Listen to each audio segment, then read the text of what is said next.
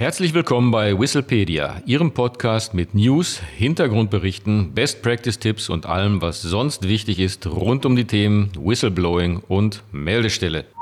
Auf geht's! Herzlich willkommen zurück bei Whistlepedia. Hier sind heute Caroline Himmel und Martin Walter. Unser heutiges Thema ist die Kündigung einer Hinweisgeberin.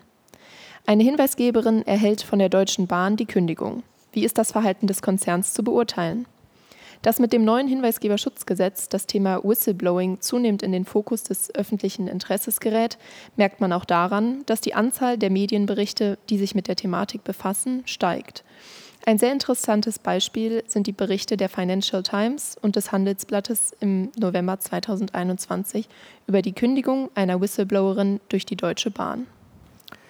Ja, schauen wir uns den Fall etwas genauer an, soweit er jedenfalls in der Presse veröffentlicht worden ist. Und äh, da ist zu lesen, dass im Jahr 2016 eine Mitarbeiterin und ein Mitarbeiter der Deutschen Bahn einen internen Hinweis abgegeben haben, dass es im Zusammenhang mit dem Großprojekt Stuttgart 21 zu Korruption gekommen sei. Konkret warfen die Hinweisgeber laut Financial Times hochrangigen Managern überflüssige Aufträge vor und sie vermuteten, dass diese dafür Gegenleistungen erhalten hatten. Ähm, nebenbei bemerkt, die Kosten von Stuttgart 21 werden mittlerweile auf über 8 Milliarden Euro geschätzt. Ursprünglich waren zweieinhalb Milliarden veranschlagt. Ähm, der Hinweis ist äh, von der Konzernsicherheit der Deutschen Bahn untersucht worden und der Fall ist nicht an die Staatsanwaltschaft übergeben worden. Äh, der Hinweisgeberin ist nachfolgend gekündigt worden. Ein Arbeitsgericht in Stuttgart hat die Kündigung als rechtens beurteilt. Soweit also das, was der Presse zu entnehmen ist. Und äh, wir können uns ja jetzt die Frage stellen, auf der Basis dieser Informationen, wie ist das Verhalten der Deutschen Bahn zu beurteilen. Und äh, eigentlich muss man sagen, ist das Verhalten des Konzerns nicht zu beanstanden. Der Hinweis wurde aufgegriffen und es gab eine mehr als einjährige interne Untersuchung durch die Konzernsicherheit der Deutschen Bahn. Und äh, die Kündigung der Hinweisgeberin wurde, wie eben schon gesagt, durch das Arbeitsgericht Stuttgart bestätigt. Dieses konnte also keinen Zusammenhang zwischen der Kündigung und der vorangegangenen Hinweisabgabe feststellen. Auch, dass die Bahn den Fall nicht an die Staatsanwaltschaft übergeben hat, ist ohne weitere Detailkenntnis überhaupt nicht zu beanstanden. Äh, erstens gibt es ja keinerlei gesetzliche Verpflichtung, das zu tun. Und zweitens wäre diese Meldung ja auch substanzlos, falls die internen Untersuchungen den Hinweis nicht bestätigt haben.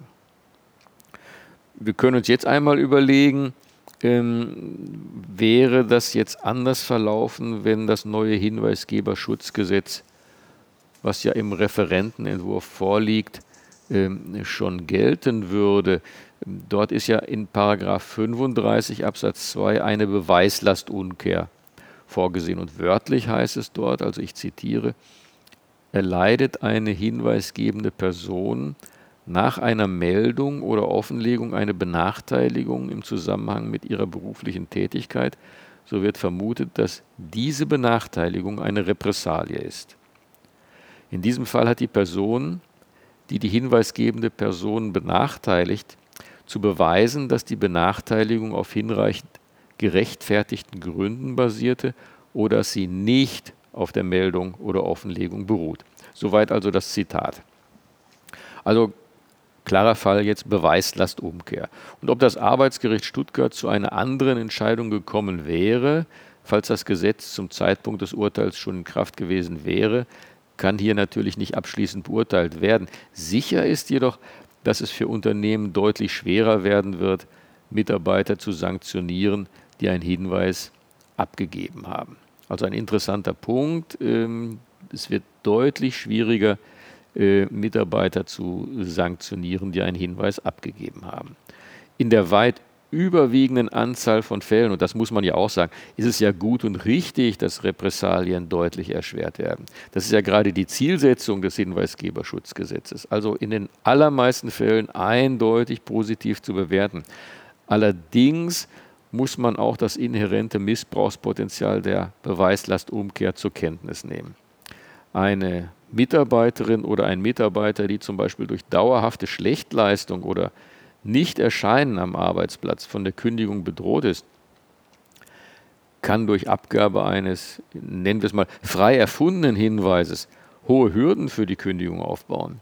Und daher ist, ähm, wenn das Hinweisgeberschutzgesetz in der vorliegenden Form verabschiedet werden sollte, allen Unternehmen und Dienststellen anzuraten, die Kündigungsgründe bzw. die Gründe für andere Sanktionen sehr genau zu dokumentieren, um sie in einem etwaigen Gerichtsprozess vortragen zu können.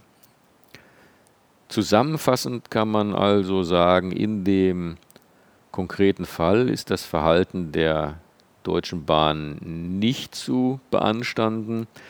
Ähm, zweiter Punkt, ähm, wenn eine Beweislastumkehr gültig sein sollte, ist dringend anzuraten, dass äh, eine viel stärkere Dokumentation in allen Fällen erfolgen soll, wo Sanktionen ins Auge gefasst werden. Ja, vielen Dank, Martin. Wenn Sie Fragen oder Anregungen haben, schreiben Sie doch gerne eine E-Mail an podcast.hinweisgebersystem24.de. Und wenn Sie mehr über das Thema Whistleblowing erfahren wollen, besuchen Sie uns doch gerne auf unserer Website www.hinweisgebersystem24.de. Vielen Dank fürs Zuhören. Auf Wiederhören.